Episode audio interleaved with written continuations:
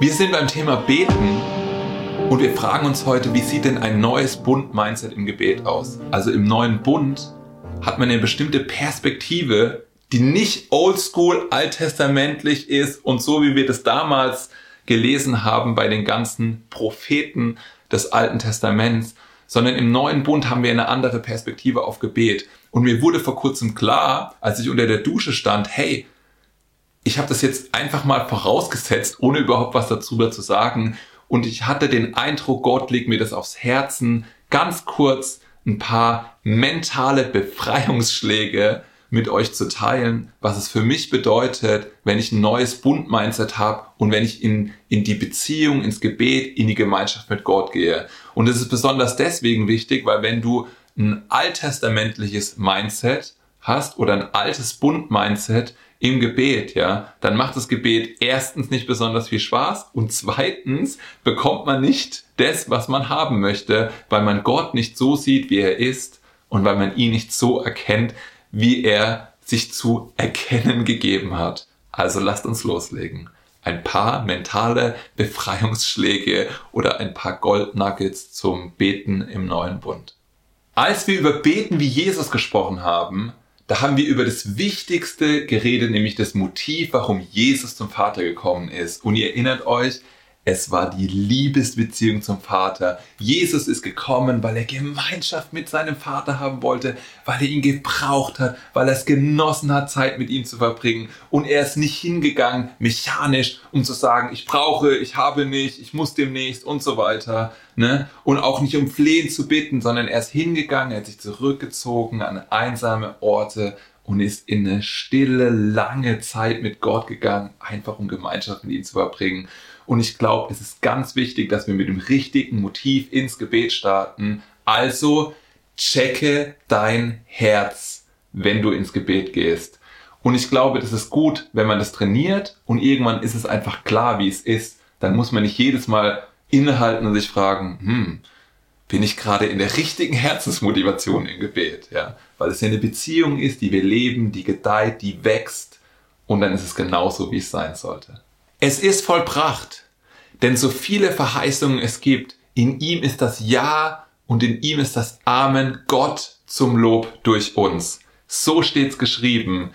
Und was bedeutet es? Das bedeutet, auf alle Verheißungen, die es gibt in der Bibel, hat Jesus seinen Stempel gesetzt und da steht drauf, ja, ich will, ja, ich hab schon, ja, empfange. Und wenn wir über es ist vollbracht nachdenken und über Gebet, dann lasst uns innehalten und lasst uns klar darüber werden, wenn wir zu Gott kommen. Dann kriegt er nicht Panik, weil er nicht darüber nachgedacht hätte, was wir jetzt gerade brauchen. Dann kriegt er keine Panik, weil er sich gedacht hat, der will Heilung von mir. Wie mache ich das jetzt?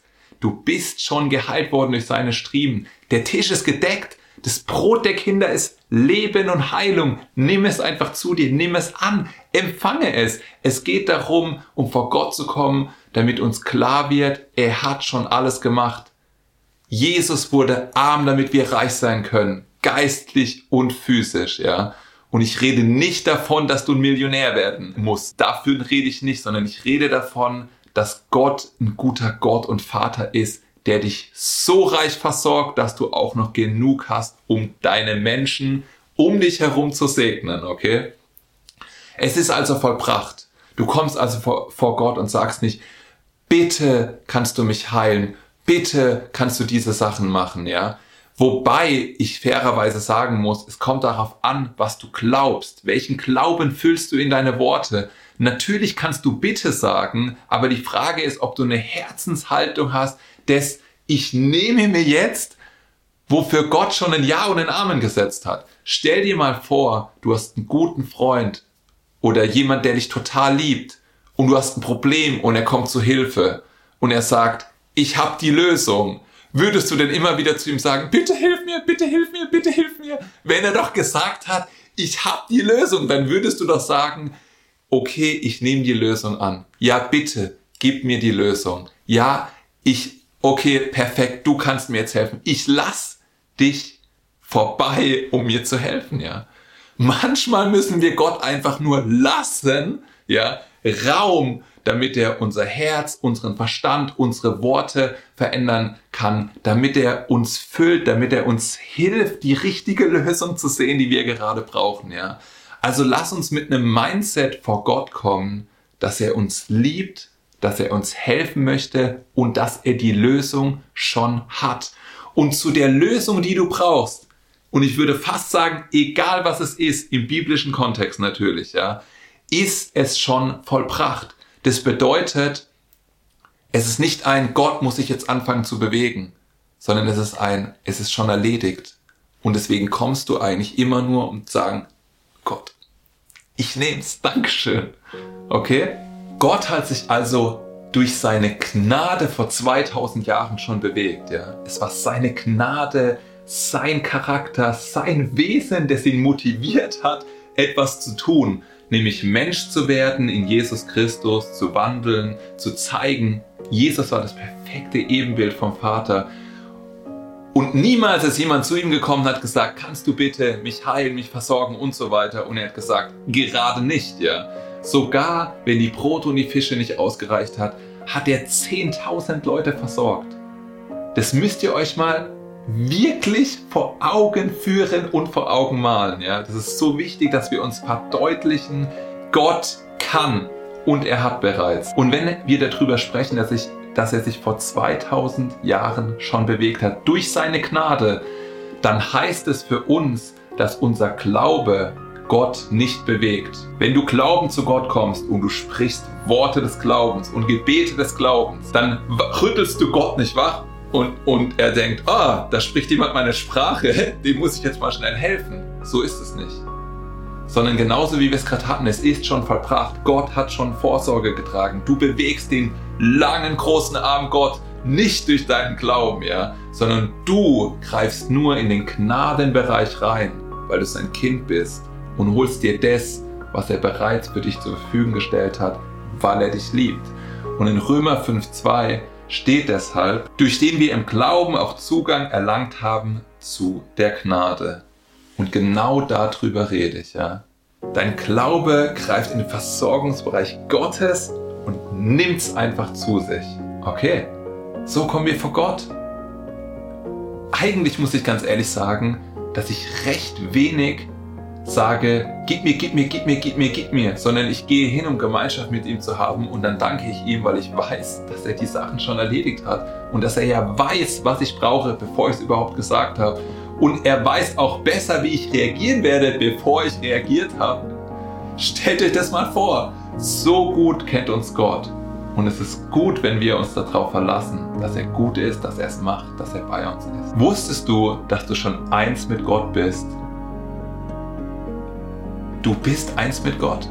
Gemeinschaft mit Gott ist sozusagen vorprogrammiert, weil dein Geist und sein Geist eine enge, verbundene Einheit geworden sind. Und deswegen bist du ein Geist mit dem Herrn. Und das lesen wir in 1. Korinther 6, 17. Wer aber dem Herrn anhängt, ist ein Geist mit ihm. Gemeinschaft ist also vorprogrammiert. Es ist nicht so, dass er fern ist oder weit ab vom Schoß oder durch irgendwelche Gebäude bewegen muss, dass Gott da ist. Er ist immer da. Er sieht dich immer. Du kannst immer innehalten. Die Frage, ob du ihn hörst und das tust, was gerade dran ist, ist davon abhängig, ob du ihn in einer tiefen Herzensbeziehung kennengelernt hast, ja. Und das ist ein Thema, das beschäftigt mich gerade tatsächlich selbst. Jetzt gehe ich etliche Jahre mit dem Herrn. Wie gut sollte ich ihn eigentlich jetzt kennen? Wie gut sollte eigentlich ich eigentlich wissen, wie er ist? Wie gut? Wisst ihr, wie ich meine? Wie gut? Und das ist tatsächlich auch herausfordernd für mich, weil ich mich halt frage, nach all den Jahren, kenne ich Gott gut genug? Und manchmal frage ich mich und denke mir so, nee, vielleicht haben wir einfach, ne, so wie es sich das auch manchmal in, in einer Ehe ergibt, wir haben einfach angefangen, nebeneinander herzuleben ohne zu bemerken, es gibt noch die Facette, die ich erkennen kann, es gibt noch die Facette, die ich erkennen kann, es gibt hier noch mehr, was ich von ihm erkennen kann. Und es ist wichtig, ich glaube vor allem für uns Männer, ja, beten und die Beziehung zu Gott ist nicht ein Projekt, ja. Ich wurde errettet, das Ding ist abgehakt. Ich meine, es ist jetzt übertrieben, aber mir geht es darum, dass ihr wahrnehmt, was ich damit meine. Es ist eine Beziehung. An der Beziehung muss man arbeiten. Eine Beziehung entwickelt sich. Eine Beziehung ist ein Prozess, der sich entfaltet. Eine Beziehung ist einfach was Wunderbares. Vor allem mit Gott. Was ist denn deine Identität im Gebet?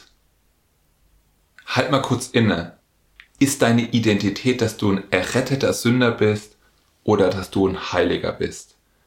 Und Paulus sagt es immer wieder an die Heiligen. Er schreibt immer an die Heiligen, Heiligen, Heiligen, weil du kein erretteter Sünder bist.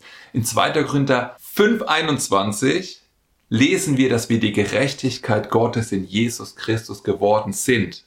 Wir haben sie nicht empfangen als ein Stück Gerechtigkeit, sondern wir sind sie geworden. Das heißt, unser Wesen wurde Gerechtigkeit. Das bedeutet, dass wir heilig, tadellos und unverklagbar vor Gott kommen. Er sieht uns als seine perfekten Kinder, weil Gott Geist ist und er sieht uns im Geist. Er sieht uns als seine Söhne, als seine Töchter, als seine Erben, als seine Familie, als die Menschen, mit denen man eigentlich am liebsten Gemeinschaft hat. So kommen wir vor Gott. Und bitte, bitte, tu mir den Gefallen. Steh nicht vor dem Thronsaal Gottes. Stell dir vor, die Tür ist verschlossen. Deine eigenen Emotionen, deine Fehler, Sachen, die du falsch gemacht hast, Bindungen, die du nicht losgeworden bist, hindern dich daran, äh, die Tür, die nicht mehr vorhanden ist, weil der Vorhang gerissen ist und es alles frei ist, ja, ja, dass du denkst, du musst sie aufmachen oder du traust dich nicht einzutreten, ja. Gerade dann, wenn du Fehler gemacht hast, ist der beste Zeitpunkt für dich, zu Gott zu rennen. Ganz schnell gehst du hin und sagst, mm, ich habe was falsch gemacht. Gott, es tut mir total leid. Ich habe es voll verbockt, ich habe es voll versaut, ich habe es versemmelt und es tut mir total leid. Und du wirst merken, dass du in eine neue Dimension der absoluten Annahme und Liebe kommt. Und es ist genau das, was Gott sich für dich wünscht. Genau für dich. Er wünscht sich das. Das ist das Beste, was er für dich hat. Du kommst rein, du hast einen schlechten Tag gehabt, du bist gescheitert, du bist nicht in deiner Identität in Christus gewandelt, du hast nicht in äh, deine Identität in Christus reagiert. Und dann gehst du zu Gott und er nimmt dich in den Arm und seine Liebe wäscht diesen Schlick und diesen Müll, der irgendwie an dir klebt gedanklich, ne, weil du dir Gedanken darüber machst ähm, und äh, irgendwie ist da auch Anklage und vielleicht lügt der Teufel dich noch an und er wäscht es durch seine Liebe runter. Und ich wünsche mir das für euch, damit ihr das erlebt, weil es so gut ist, so wunderbar. Du bist also bereits geliebt und du bist angenommen und Gott möchte, dass du zu ihm kommst und du bist schon eine Einheit mit ihm und du bist schon eingefropft in den kostbaren Ölbaum und du bist schon Gebein von seinem Bein und Fleisch von seinem Fleisch und du bist aus seiner Substanz geschaffen. Und deswegen geh zu deinem Vater. Er ist der Beste. Mal dir vor deinen inneren Augen, stell dir den besten Vater vor, den die Welt je gesehen hat. Und dann multiplizier es mit ein paar tausend und das ist Gott. Das ist der Gott, der er für dich sein will. Und wir dürfen das alle, und versteht mich nicht falsch, ich habe das nicht alles begriffen bis ins letzte Detail, aber ich habe angefangen es zu schmecken und es ist wow, es lohnt sich, ich sag's euch, es lohnt sich. Gott ist so wunderbar. Der Tisch ist also gedeckt, okay? Er ist super voll mit allem, was du dir vorstellen kannst. Wenn du durch die Bibel gehst und du liest mal die Bibel, das Neue Testament, was du in, durch und mit Christus hast, was er auf den Tisch für dich gedeckt hat, dass du dir keine Sorgen machen brauchst, dass du versorgt bist, dass er bei dir ist, dass er dir Wachstum schenkt, dass er dich erzieht, dass er auf dich aufpasst, dass sich keine Plage deinem Zelt nähert.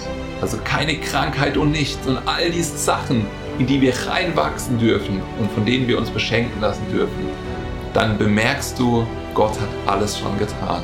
Und deswegen kommen wir im Glauben darauf, dass er wahr und gut ist, in der Beziehung der Liebe und wir bedanken uns, weil er uns beschenkt und weil er schon gesagt hat, Ja und Amen zu allen Verheißungen, die du liest.